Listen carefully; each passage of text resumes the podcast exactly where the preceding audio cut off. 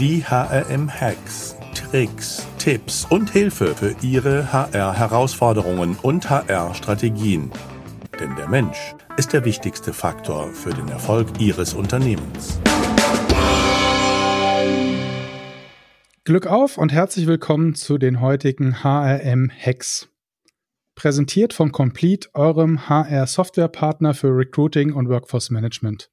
Unter hm.de slash Unternehmen slash Complete könnt ihr mehr über Complete erfahren. Herzlichen Dank für eure Unterstützung. Mein Name ist Alexander Petsch, ich bin Gründer des HRM Instituts, Ihr Gastgeber. In unseren heutigen HRM Hacks erfahren wir von Professor Dr. Nele Graf Hacks zum Thema agilen Lernens. Ich persönlich kenne Frau Professor Dr. Nele Graf nun schon einige Jahre. Wir haben vorhin mal kurz überlegt, zuerst begegnet sind wir uns bei einem Format HR Innovation Slam, was Nele ins Leben gerufen hatte und was total spannend war, wo ganz viele innovative Dinge hochkamen. Dann haben wir uns beim Leonardo Award mehrfach getroffen, dem European Corporate Learning Award. Und danach haben wir gemeinsam mal versucht, einen europäischen Corporate Learning Verband nach vorne zu bringen, beziehungsweise uns da engagiert, was ehrlich gesagt nicht sehr erfolgreich war. Aber als Saarländer sagt man immer, äh, du weißt nie, wofür es gut war. Und definitiv gut war es, um Nele Graf sehr gut kennen und sehr schätzen zu lernen. Nele hat eine Professur für Human Resources Organizational Development an der Hochschule für angewandtes Management in Berlin. Nele hat unter anderem eine der größten europäischen Corporate Learning Studien wissenschaftlich umgesetzt, mit über 10.000 Lernenden in Unternehmen die dabei befragt wurden. Ein unglaublicher Datenschatz. Ich freue mich heute, Frau Professor Dr. Nele Graf bei uns zu haben. Herzlich willkommen, Nele. Hallo Alexander, hallo zusammen. Ich freue mich auch hier zu sein. Ja, unser heutiges Thema ist agiles Lernen. Erklär mhm. uns mal, Nele, was ist denn agiles Lernen? Das ist schon eine sehr gute Frage, denn agiles Lernen ist ähm, ein Begriff, der, ich glaube, maximal fünf Jahre im Moment besteht. Und ähm, nicht äh, von allen gleich verwendet wird. Äh, viele denken, dass agiles Lernen sich wirklich nur auf das Individuum bezieht und ähm, es um Selbststeuerung des Lernens geht, um Flexibilität. Wir allerdings glauben, dass es deutlich mehr ist. Es geht um das Thema agiles Lernen im Sinne des auch agilen Arbeitens. Es geht also darum, anpassungsfähig zu sein und innovationsfähig, egal in welchen äh, wirtschaftlichen Kontexten. Und wir sehen nicht zuletzt aufgrund von Covid, dass sich die Arbeitswelt sehr, sehr schnell ändert. Wir reden da ja inzwischen langläufig von der VUCA-Welt. Und die Frage ist also, wie schaffen wir es in dieser Arbeitswelt möglichst wettbewerbsfähig zu bleiben. Und da gehört Lernen dazu. Und äh, da, dieses Lernen muss sich einfach verändern. Denn wir können nicht mehr mit Standardangeboten herangehen, weil die einzelnen Jobs viel zu individuell sind und eben halt sich die Anforderungen an die einzelnen Tätigkeiten auch permanent ändert. Das heißt also, wir brauchen analog des agilen Arbeitens ein agiles Lernen, das extrem iterativ ist, dass ähm, auch wenn das Ziel nicht ganz klar ist, weil wir zum Beispiel gar nicht wissen, was bedeutet denn eine digitale Transformation? Riesenthema zurzeit. Was bedeutet das für die unterschiedlichen Abteilungen? Ähm, das heißt, wir müssen dort das Lernen iterativer gestalten, wir müssen es experimenteller gestalten, wir können da nicht mit klassischen Angeboten rangehen. Und damit werden dann auch solche Themen wie Kollaboration und agile Vorgehensweisen sehr, sehr wichtig. Heißt also, agiles Lernen ist nicht nur was Individuelles, sondern durchaus was Organisationales. Und dazu gehören natürlich nicht nur solche Methoden wie Lernen nach Scrum oder äh, agile Lernformate, sondern auch das Thema Kultur, Haltung und Mindset. Wir brauchen also eine andere Kultur des Lernens auch. Mhm. Was bedeutet denn das für den Personalentwickler oder die Personalentwicklerin? Was für Rollen gibt es denn beim agilen Lernen? Mhm. Also fangen wir mal vielleicht mit der Rolle an, die immer weiter zurückgedrängt wird und die im Moment so ein klassisches Verständnis von Personalentwicklung ist. Und das ist das Trainings- und Seminargeschäft und dieses zu verwalten. Ich glaube, das wird immer weiter automatisiert und ist nicht die Wertschöpfung der Personalentwicklung. Eine der wichtigen Rollen als Personalentwickler ist die des, wir nennen das Strategen. Das heißt, wirklich zu schauen, was sind denn die Bedarfe der unterschiedlichen ähm, Abteilungen, der Teams, aber auch der Gesamtorganisation. Ähm, wir reden hier davon, Personalentwickler sollte wirklich auch am Strategietisch sitzen und da wirklich als Berater zu unterstützen, wie denn die zukünftigen äh, Kompetenzen aufgebaut werden können. Oder mhm. müssen sie eben halt eingekauft werden über äh, Recruiting. Das heißt, Personalentwickler sollten definitiv äh, ihre Beraterskills ausbauen und erstmal fragen, anstatt im, im Elfenbeinturm äh, Trainings zu entwickeln. Es geht also darum, mit den Teams zusammen deren Probleme von heute und der Zukunft zu lösen. Das heißt also, eine der ersten Rollen ist die des Strategen. Mhm. Und ähm, da ist dein Tipp, die Beraterrolle und die Beraterskills des Strategen äh, zu trainieren und zu entwickeln. Absolut, denn ähm, wir haben doch eigentlich in vielen Personalentwicklung, es ist ja, Personalentwicklung ist ja ein sehr junges Geschäft noch, erst so seit, ungefähr seit den 80er Jahren. Wir haben eine Zeit lang allen Mitarbeitern und Führungskräften abtrainiert, selbstständig sich weiterzuentwickeln. Wir haben immer gesagt, kommt zu uns, sagt uns, was ihr braucht und wir geben es euch. Mhm.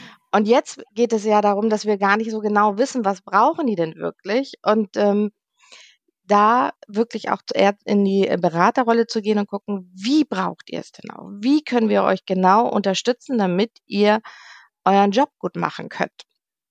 Und äh, da ist Zuhören äh, die erste Thematik. Ich kenne einige Unternehmen, die da ganz radikal waren. Die haben gesagt, wir streichen sämtliche Angebote und warten, bis die Mitarbeiterinnen und Führungskräfte auf uns zukommen und sagen, was denn ihre realen Bedarfe sind, um wieder ins Gespräch zu kommen und nicht mehr nur über Seminarkataloge und Co. zu kommunizieren. Das ist schon sehr radikal. Aber mhm. die Logik dahinter ist, lasst uns wieder ins Gespräch kommen, lasst uns individuelle und wirklich lösungsorientierte Ansätze finden, die vielleicht nicht ganz so bequem sind, wie wir das vorher im Trainingsgeschäft hatten, aber dafür hoffentlich deutlich wirksamer. Das geht ja deutlich über das Thema Self-Service und Kiosk-Lösungen hinaus. Absolut, aber ist das nicht spannend, sich als Lernexperte eigentlich im Unternehmen zu positionieren zu können, mit all der Erfahrung, die Personalentwickler auch haben und ähm, damit wirklich einen großen Wertbeitrag äh, leisten zu können? Ja, spannend. Was gibt es für weitere Rollen im agilen Lernen? Eine der weiteren sehr wichtigen Rollen ist für uns der Broker. Das heißt, früher haben wir das Wissensmanager genannt. Aber das klingt inzwischen A zu unsexy und B trifft es auch nicht mehr ganz genau. Denn es geht darum, nicht nur Wissensträger miteinander zu verknüpfen, sondern auch Leute mit neuen Formaten und mit Content zusammenzubringen. Das heißt, Community Manager zu sein, neue Experten-Communities aufzubauen. Es geht darum, neue Formate und wir haben im Moment eine solche Innovationskraft in Lernformaten, ähm, die auch in die Unternehmen zu bringen. Viele Mitarbeiterinnen kennen noch nicht Working Out Loud, Barcamps, Hackathons und wie sie alle heißen. Und dort wirklich ein, ein Broker, ein Vermittler von sowohl Methoden als auch Inhalten, als auch eben halt dem Zusammenbringen von Communities zu sein, das ist, glaube ich, ein ganz entscheidender Punkt. Denn ähm, gerade fürs agile Lernen gilt auch das Thema Never Learn Alone. Es ist ein kollaboratives Lernen, wo die einzelnen Lernenden auch immer Teil des der Lehrenden werden. Also ähm, zum Beispiel im Barcamps ist jeder, wir nennen das entweder Teilgeber oder Prosumenten. Also ein Zusammen Spiel von ich kommuniziere, ich bin also eher der zuhörende Part und aber auch ich gebe mein Wissen weiter. Und äh, solche Formate sind ganz entscheidend für die Zukunft des Lernens, weil sie, wir nennen sie agile Formate, weil sie sehr prozessgesteuert sind. Das heißt, jeder weiß, wie der Prozess ist, aber inhaltlich dafür eine hohe Flexibilität äh, bieten und jeder genau die Themen einbringen kann, die momentan interessant sind, die ähm, zusätzlich eben halt auch die Flexibilität, Themen sehr schnell zu ändern, wenn wir merken, dass etwas nicht passt. Mhm. Da auch noch vielleicht ein weiterer Tipp, neue Lernmöglichkeiten zu schaffen, wie Lernlabore, Learning Fridays und so weiter, um wirklich die Mitarbeiter miteinander zu vernetzen und mit möglichen neuen Lernmethoden auch zusammenzubringen. Also wenn ich das richtig verstehe, dann ist einer deiner Tipps eigentlich Lernen auch als Community zu verstehen. Also ähm, dieses Absolut. Never Learn Alone und auch viele der aktuell ja sehr gerade, ich will nicht sagen gehypten, aber ähm, propagierten Lernmethoden haben ja was von miteinander lernen und nicht für sich selbst lernen. Wie, ja, wie kriegt man das also gestartet? Also das, wie, weil mhm. Communities sind ja äh, ein fragiles und ja, dynamisches Pflänzchen. Ja, ich äh, glaube, dass es am Anfang da durchaus viel Einsatz auch der Personalentwickler braucht. Ähm, die Communities müssen bekannt werden. Es muss genug Traffic erstmal da drauf sein, bis dann auch so eine Selbstverantwortung häufig in Unternehmen äh, oder in Organisationen passiert. Ich glaube aber, was viel wichtiger ist, als wirklich zu gucken, wie manage ich eine Community, ist die passende Kultur dafür hinzukriegen. Und das wäre für mich schon die dritte Rolle, nämlich die der Kulturförderung. Also haben wir schon eine Kultur des Austausches, der gegenseitigen Unterstützung, der Wissensteilung? Wie gehen wir mit Lernzeiten um? Ähm, sind die Rahmenbedingungen für solches agiles Lernen schon geschaffen? Wenn wir hauptsächlich zum Beispiel noch individuelle Boni haben, warum sollten dann die Mitarbeitenden die ihre Wissen teilen, wenn es doch dann um ihr Gehalt geht? Also sind zum Beispiel schon die Boni auf Teamboni oder äh, Organisationsboni umgestellt? Wie sehen die Zugangsmöglichkeiten zu Lernen aus? Haben ähm, wir als Personalentwickler schon Betriebsvereinbarungen geschafft, in denen geregelt ist, welche Zugänge jeder hat. Äh, bietet sich zum Beispiel, äh, ohne jetzt Werbung machen zu wollen, gibt es sowas wie LinkedIn Learning oder andere E-Learning äh, Universities, wo ich ähm, die Möglichkeit habe als Lerner, mich einfach, ja, äh, mich einfach selber weiterzubilden, ohne große Genehmigungsprozesse. Haben wir Learning Fridays?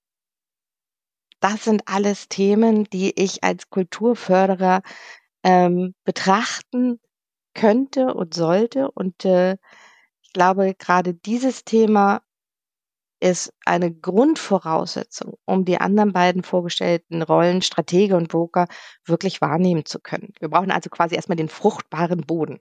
Wenn ich mir das so anschaue, ähm, frage ich mich, was ist der erfolgreiche Weg, um ähm, agiles Lernen zu starten? Ist das ein Top-Down oder ein Bottom-Up-Ansatz? Wie ist deine Einschätzung, Nele? Definitiv ein beides. Ein beides. Ich glaube, es geht ja, ich glaube, es geht nicht äh, das eine ohne das andere. Also es, äh, Top-Down heißt natürlich, die Rahmenbedingungen zu schaffen. Es heißt, und da sind wir auch als Personalentwickler gefragt, äh, die Vorbildfunktion von äh, dem Top-Management in die Unternehmen zu tragen. Also Wann hat zum Beispiel mal eine, eine Führungskraft in einer Failure Night was über, äh, über ihr Lernen erzählt oder wie sie selber lernt oder was sie als letztes gelernt hat?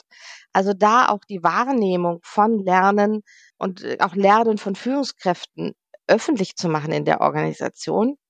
Das ist, glaube ich, sehr entscheidend neben all den Rahmenbedingungen. Auf der anderen Seite geht es natürlich auch darum, vom Bottom-up äh, im Sinne von Lernkompetenzen aufzubauen. Da sind wir gleich beim, äh, bei der vierten Rolle des Lerncoaches. Aber dort auch Communities sind häufig etwas hierarchiefreies, netzwerkstarkes, wo über Abteilungen hinweg kommuniziert wird und ausgetauscht wird. Und das geht natürlich nicht per Dekret, sondern da braucht es auch eine Art Graswurzelbewegung äh, mit den Mitarbeitenden. Und äh, deswegen bin ich ein absoluter Fan davon, äh, gleich äh, sowohl wenn man es jetzt oben unten nennen möchte, äh, bei beidem anzufangen. Also sowohl als auch. Denn wir brauchen wirklich ein anderes Verständnis in der Organisation von Lernen. Ähm, Lernen ist also nicht mehr Trainings. Und das können wir nur erreichen, wenn alle mitmachen. Mhm. Was verbirgt sich denn hinter dem Lerncoach?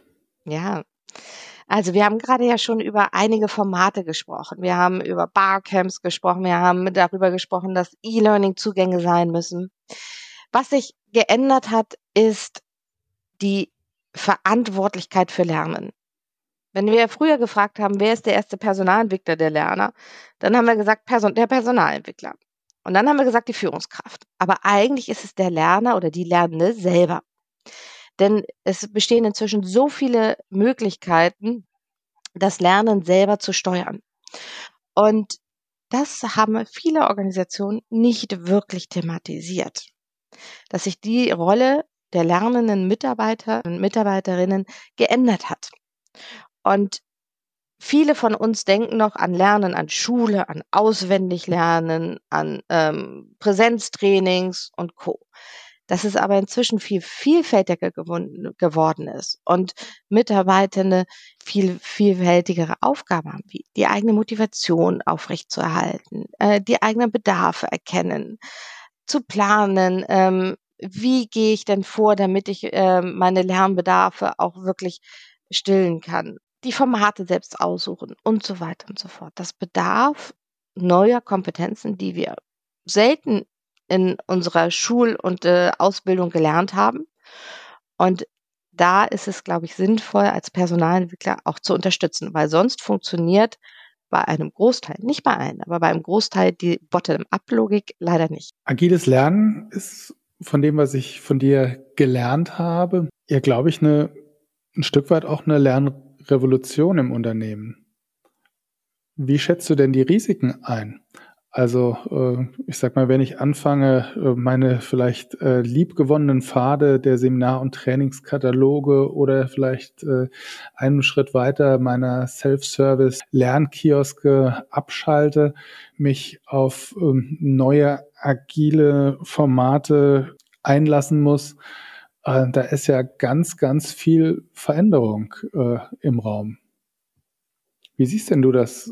Absolut. Also das wäre jetzt fast eine Rotweinfrage, weil wir da in die Philosophie reingehen.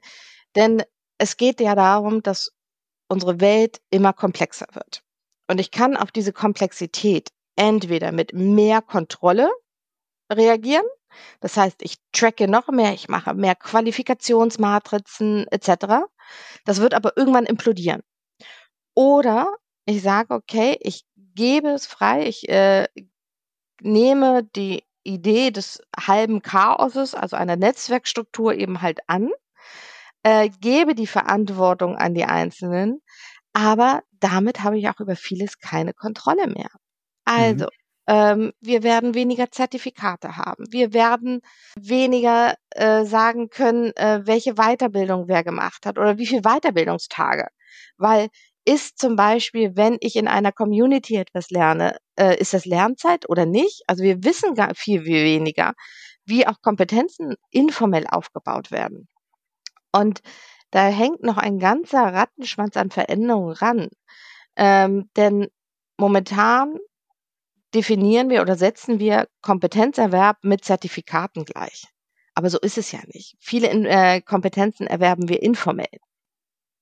Also wie machen wir auch sichtbar, dass die äh, diese Kompetenzen erworben wurden und ähm, auch für die Organisation oder auch für eine Bewerbung nach außen nutzbar sind. Also da bricht ein ganzes Verständnis von, wie wir Organisationen ähm, geleitet haben, eigentlich auf. Und wir müssen uns völlig ähm, neu auch aufstellen, zum Beispiel mit Personalentwicklungscontrolling. Also wir können nicht mehr über Weiterbildungstage und all diese Inputfaktoren gehen, sondern wir müssen gucken wirklich, was ist wirksam. Und ich glaube, wir haben einfach keine andere Chance, denn die Komplexität wird ja nicht weniger unserer Arbeitswelt und die Anforderungen und die Veränderung der Anforderungen wird immer mehr.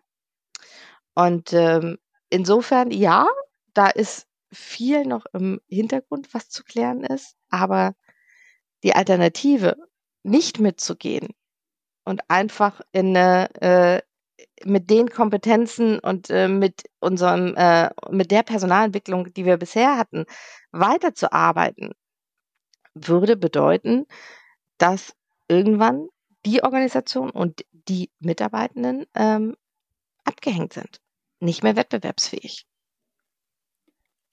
Einige Aspekte kommen mir ähm, aus dem Bereich des Bildungscontrollings äh, sehr bekannt vor. Mhm. Äh, wir haben jahrelang äh, Kongresse dazu gemacht und äh, eine der Haupterkenntnisse war, ähm, dass die Lernbereitschaft entscheidend ist. Und ich glaube, das agile Lernen äh, setzt ja auch genau da eigentlich erst auf und an.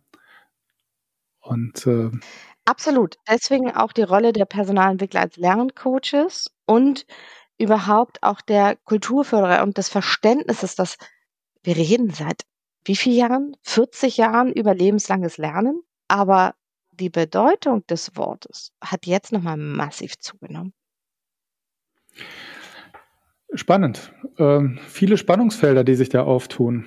Ja, mhm. auf der einen Seite ähm, kann ich mir sehr gut vorstellen, dass es ein Riesenschritt in Lebens Richtung lebenslanges Lernen umsetzen und Employability dadurch erhöhen. Auf der anderen Seite fühlt sich das für den Lernenden wahrscheinlich nicht unbedingt so an, weil er weniger Zertifikate oder, ähm, oder nach außen kommunizierbare Abschlüsse vorweisen kann, die ihn aus seiner Eigenwahrnehmung natürlich zur Beschäftigungsfähigkeit befähigen. Und damit hast du was Schönes gesagt. Eigentlich ist die Personalentwicklung oder die Veränderung der Personalentwicklung die allererste Transformation und das erste Lernen, was passieren muss. Und äh, das heißt, gemeinsam müssen wir ja nicht gleich von Anfang an das große Rad drehen. Das ist ja auch nicht agil, sondern lasst uns erste Formate ausprobieren, die reflektieren, gucken, was bringen die. Ähm, dann vielleicht das nächste. Also dieses auch selbst in dieser Veränderung agil vorzugehen und gemeinsam zu lernen, wie muss denn das Lernen in unserer Organisation stattfinden? Was machen wir weiterhin traditionell? Was muss agilisiert werden? Wie agilisieren wir es? Ist doch ein tolles Übungsfeld, um agil, agil zu lernen. Ja, Nele. Ja, herzlichen Dank. Ich glaube, es gibt bestimmt noch viel, viel, viel mehr, äh, was man äh, wissen muss, um im agilen Lernen weiter voranzukommen. Aber ich denke, du hast uns einen tollen ersten Einblick und ein paar äh, nützliche, hilfreiche Tricks, Trips, Tricks und Tipps mitgebracht. Ähm, wir fassen das natürlich, wie ihr das kennt, ähm, in einem ähm, Fachartikel zusammen. Den findet ihr auf hm.de. Einfach nach Nele Graf suchen. Liebe Nele, herzlichen Dank für deinen heutigen Besuch bei uns und äh, für das Teilen deiner Sehr gerne. Äh, Ideen. Mir hat es viel Spaß gemacht. Du, mir auch. Wie immer viel zu kurz und ähm, ich würde mich sehr freuen, da weiter zu diskutieren, gerade über das letzte Thema. Was bedeutet denn diese Transformation äh, insgesamt? Und ähm, freue mich auch auf Austausch mit allen Zuhörenden. Ähm, E-Mail-Adresse, äh, Alexander, habt ihr ja mit sicherlich bei den Artikeln stehen. Und äh, ich würde mich freuen, da gemeinsam mit der Community weiterzudenken und äh, vielleicht dann wiederzukommen mit neuen Lernhacks. Also ihr findet Nele Graf natürlich auch mit äh, allen Informationen und Profil auf hm.de. Wenn es euch gefallen hat, ähm, freuen wir uns, wenn ihr unseren HRM Hacks Podcast abonniert oder uns auch mit einer 5-Sterne-Bewertung weiter helft. In diesem Sinne herzlichen Dank an dich nochmal Nele, Glück auf und bleibt gesund und denkt daran, der Mensch ist der wichtigste Erfolgsfaktor für euer Unternehmen.